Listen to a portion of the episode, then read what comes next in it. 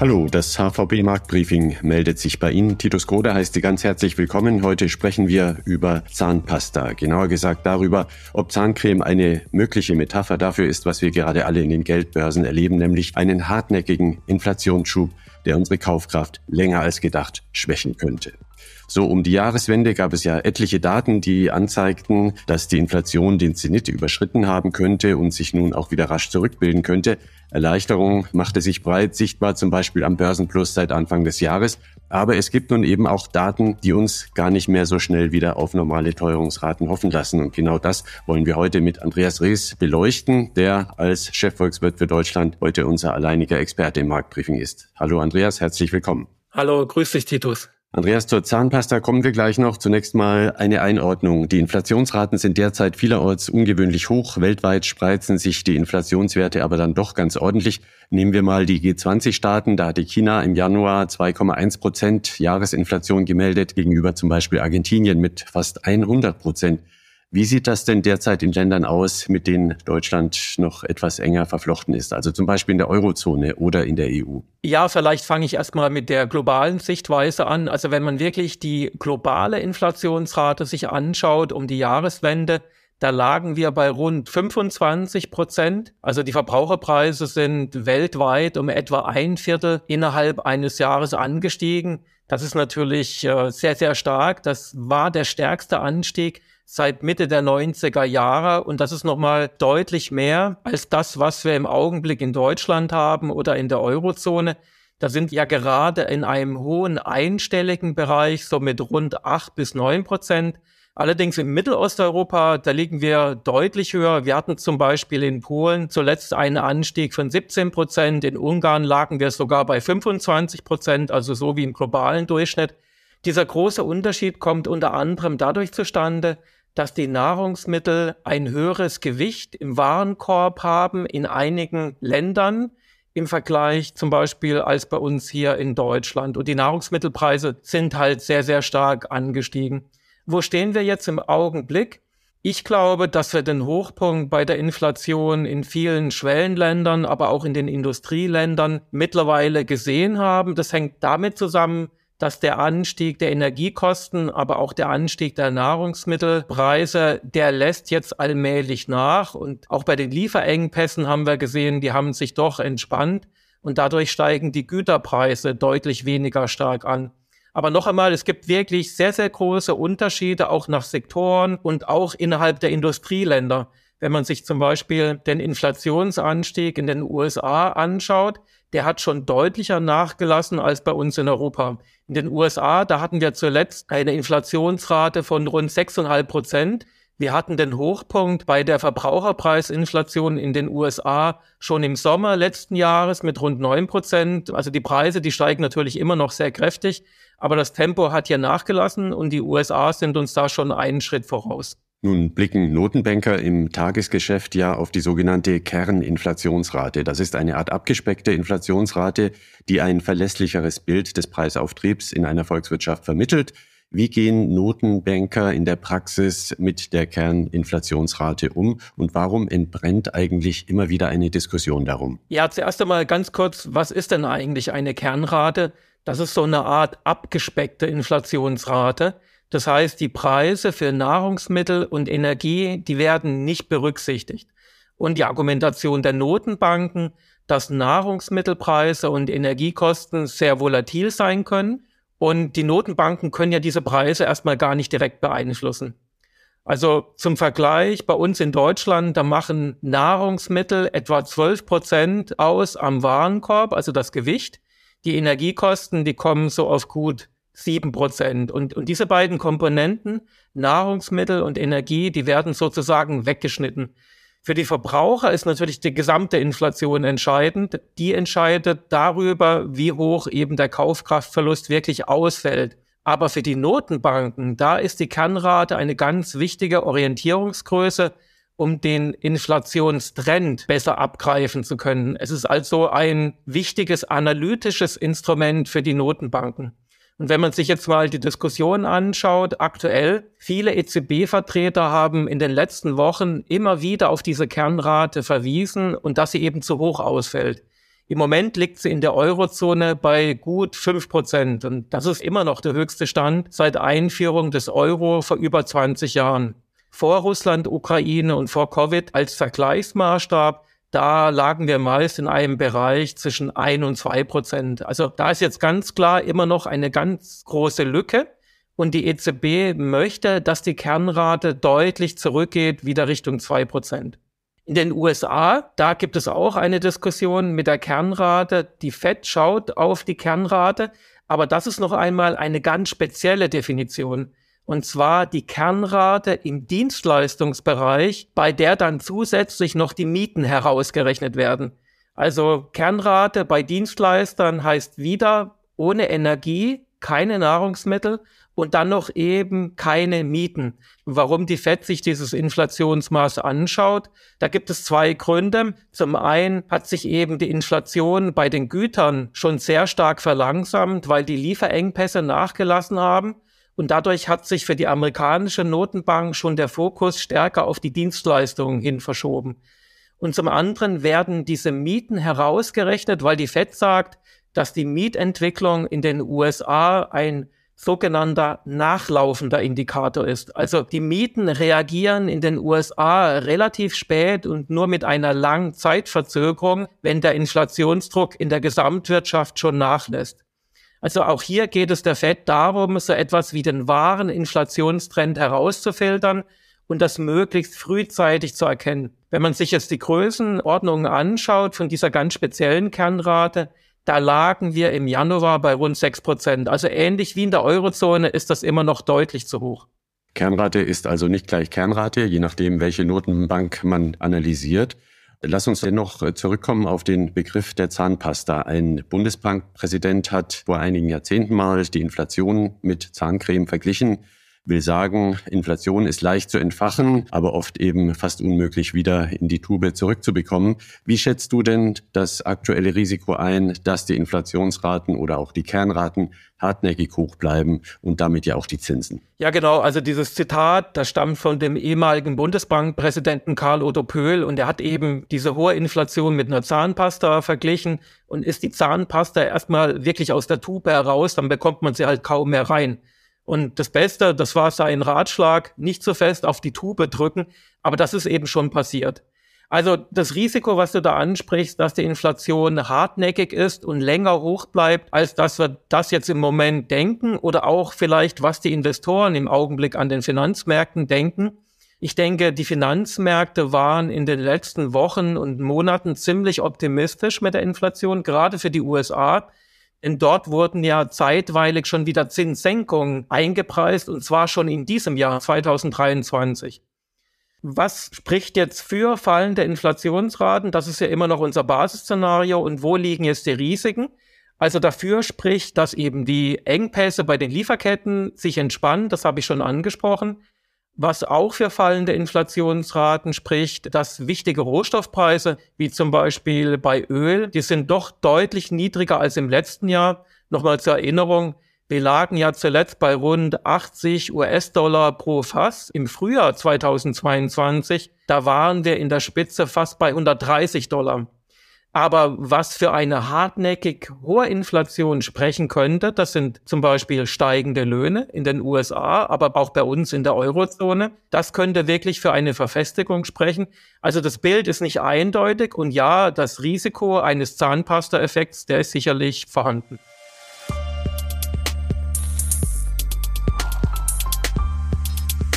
Das Stichwort Löhne hast du gerade genannt dass die reale Kaufkraft der Einkommen in vielen Berufsgruppen nicht mehr mit der Teuerung mithält.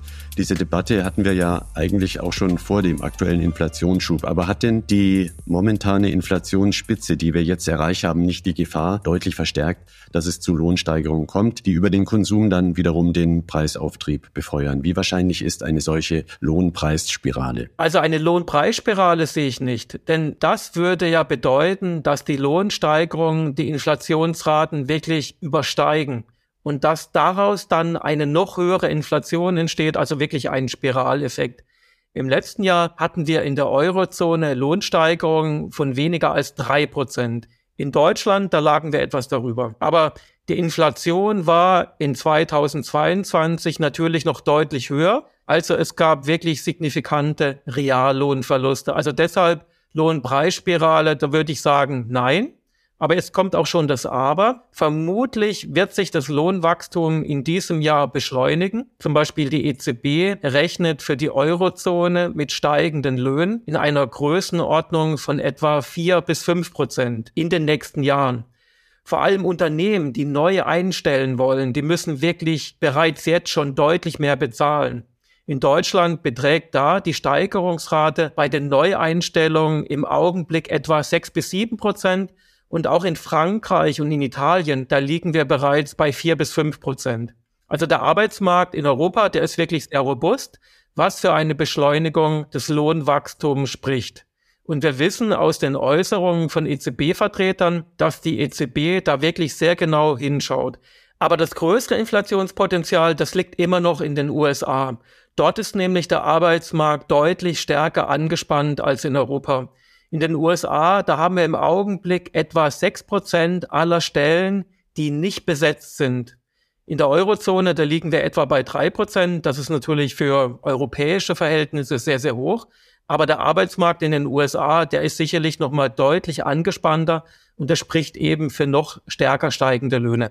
Nun ist es ja auch so, dass Notenbanken zu einem gewissen Grad die Geldmenge in einer Volkswirtschaft steuern. Immer wieder hört man, dass die Geldmenge zu groß dimensioniert sei und dass sich Inflation daher ja praktisch ergeben müsse. Ein Versagen der Notenbanken also, wie siehst du das und wie entwickelt sich eigentlich die Geldmenge gerade? Also ich sehe von der Seite jetzt keine zusätzlichen Inflationsgefahren. Es ist sicherlich richtig, während der Covid-Pandemie, da hatten wir ein starkes Wachstum der Geldmenge. Das ist aber mittlerweile sowohl in der Eurozone als auch in den USA deutlich zurückgegangen. Das heißt, es gibt ja verschiedene Abgrenzungen der Geldmenge zum Beispiel die sogenannte Geldmenge M1, die umfasst Bargeld und Sichteinlagen und die ist jetzt zum Jahresende 2022 mit weniger als einem Prozent gewachsen. Also hier eine deutliche Entschleunigung des Geldmengenwachstums und da denke ich, da machen sich vor allen Dingen die Zinserhöhungen bemerkbar, die das Halten von Cash einfach unattraktiver machen und deshalb ist auch das Geldmengenwachstum zurückgegangen. Aber auch wenn man sich breitere Geldmengenaggregate anschaut in der Eurozone wie etwa M3, M3 ist eine Geldmenge, die beinhaltet noch zusätzlich Termineinlagen, also wo die Zinsen eine Rolle spielen. Auch hier hat sich das Wachstum deutlich verlangsamt. Und wenn man noch den Blick rüberwirft in die USA, da schrumpft die Geldmenge sogar. Also da sehe ich jetzt kein zukünftiges Inflationspotenzial mehr. Derzeit erwartet ihr ja, dass Fed und EZB noch bis in den Sommer hinein die Zinsen erhöhen werden nach dem, was du jetzt bisher gesagt hast, reicht das denn, um die aktuell noch robuste Kerninflation unter Kontrolle zu bekommen? Vielleicht auch erstmal eine kurze Erläuterung, wie schnell übersetzen sich eigentlich Zinsschritte von Notenbanken überhaupt in die reale Wirtschaft? Wie muss man sich das vorstellen? Jetzt muss ich ein bisschen weiter ausholen, weil das, glaube ich, eine ganz wichtige Frage ist, aber auch ähm, nicht ganz einfach zu erklären. Also erstmal der Grund, warum wir denken, dass wir trotzdem im späten Frühjahr oder im Sommer den Hochpunkt bei den Leitzinsen in den USA und der Eurozone sehen, das hängt mit diesem Ablauf von Zinserhöhungen und den inflationsdämpfenden Effekten durch die Zinserhöhung zusammen. Denn normalerweise dauert es immer eine gewisse Zeit, bis sich die Zinserhöhungen voll dämpfend auf die Inflation auswirken. Das heißt aber im Umkehrschluss, ein guter Teil der Zinserhöhung, die wir schon gesehen haben, dieser Teil ist effektiv noch nicht oder noch nicht vollständig in der Wirtschaft angekommen. Also wie funktioniert das? Es gibt drei Phasen. Die erste Phase umfasst die Zinserhöhung und die damit verbundene Verschärfung der Finanzierungskonditionen für Privathaushalte und für die Unternehmen. Also Finanzierungskonditionen, das sind typischerweise Kreditzinsen, aber auch die Zinssätze an den Kapitalmärkten. Diese erste Phase, die ist normalerweise eher kurz, weil Kapitalmärkte, Kreditmärkte, die reagieren ziemlich schnell auf Leitzinsanhebungen. Dann aber die zweite Phase, die schärferen Finanzierungskonditionen und die dämpfenden Auswirkungen auf die gesamtwirtschaftliche Nachfrage, das braucht dann schon mehr Zeit. Also nur mal als Beispiel und nicht jeder Privathaushalt oder jedes Unternehmen braucht sofort nach einer Zinserhöhung einen neuen Kredit. Vielleicht weil der alte Kredit noch läuft. Aber je länger natürlich der Zeitraum nach der Zinserhöhung, umso wahrscheinlicher ist die Notwendigkeit, dass man zum Beispiel den alten Kredit prolongieren muss, aber dann vermutlich zum höheren Zins. Oder was auch der Fall sein könnte, Unternehmen verzichten sogar ganz auf den Kredit oder auf die Prolongation und auf die Ausgaben. Und das wirkt sich dann eben dämpfend auf die gesamtwirtschaftliche Nachfrage aus. Ja, und dann gibt es noch die dritte und die letzte Phase. Das ist dann der Wirkungskanal von einer schwächeren Nachfrage in einer Volkswirtschaft hin zu einem nachlassenden Inflationsdruck. Und auch das benötigt normalerweise Zeit, weil die Unternehmen ja nicht jede Woche oder jeden Monat ihre Preise anpassen wollen. Das verursacht ja auch Kosten. Also Volkswirte, die sprechen dann gern von den sogenannten Menükosten. Also es gibt da auch immer gewisse Beharrungseffekte. Und da sind wir dann auch schnell beim Thema wieder Risiko und einer persistent hohen Inflationsrate. Aber jetzt nochmal zurück zum Ausgangspunkt. Also wir haben Wirkungsverzögerung von Zinserhöhungen. Da kommt noch einiges nach an inflationsdämpfender Wirkung von diesen Zinserhöhungen, die bereits beschlossen worden sind von den Notenbanken im letzten Jahr, aber auch zum Jahresanfang 2023.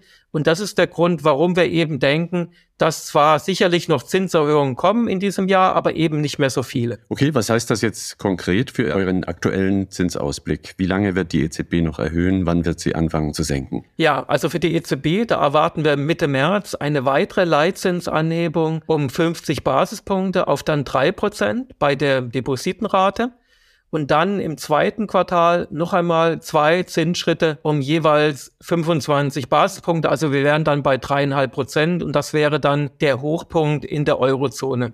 Und äh, noch einmal zur Erinnerung, weil ja alles so schnell ging, wir hatten bis in den Frühsommer 2022 noch eine negative Depositenrate von 0,5 Prozent. Also da hat sich wirklich dann viel getan. Die Fed ist schon einen Schritt weiter. Sie hatte ja schon letzt das Tempo der Zinserhöhung gedrosselt von 50 Basispunkten auf 25 Basispunkte. Und wir rechnen, dass eben die Fed bei diesen Zinserhöhungen bleibt, bei 25 Basispunkten Schritten. Und wir denken, dass wir da noch zwei Zinserhöhungen sehen werden bei den nächsten beiden Notenbanksitzungen der Fed. Aber noch einmal zurück zur Zahnpasta, über die wir gerade geredet haben. Das Risiko ist sicherlich vorhanden, dass eben die Kernraten länger immer noch relativ hoch bleiben. Und dann werden in diesem Risikoszenario, dann werden natürlich auch die Notenbanken noch stärker straffen. Also ich glaube, dass an den Finanzmärkten dieses Risiko immer noch unterschätzt wird. Man darf ja auch nicht vergessen, woher wir kommen. Letztes Jahr, da hatten wir ja Inflationsraten, die sind sehr stark angestiegen und die Notenbanken und auch wir, wir sind überrascht worden von dieser starken Beschleunigung. Also die Notenbanken sind kalt erwischt worden und ich glaube, da ist es natürlich verständlich, wenn dann die Notenbanker im Zweifel lieber noch ein bisschen länger auf dem Bremspedal bleiben möchten. Also das Zahnpasta-Risiko, das ist auf jeden Fall da. Danke vielmals. Andreas Rees war das Chefvolkswirt für Deutschland der HVB mit allen wichtigen Informationen zur aktuellen Inflationsentwicklung. Geldpolitik, das haben wir gehört, ist ein sehr abstraktes Fach. Vielleicht wimmelt es gerade deshalb im Sprech der Notenbanker nur so von anschaulichen Metaphern. Da gibt es Falken, Tauben, Bazookas und Hubschraubergeld. Notenbanker sind eben auch oft gerne Dichter. Karl Otto Pöhl, der Erfinder des Zahnpasta-Vergleichs, zeigt das einmal mehr. Danke fürs Zuhören. Am 13. März steht das nächste HVB Marktbriefing zum Download für Sie bereit markt-briefing.unicredit.de ist die E-Mail, an die Sie gerne Fragen und Anregungen schicken. Bis dahin wünschen wir alles Gute, machen Sie es gut.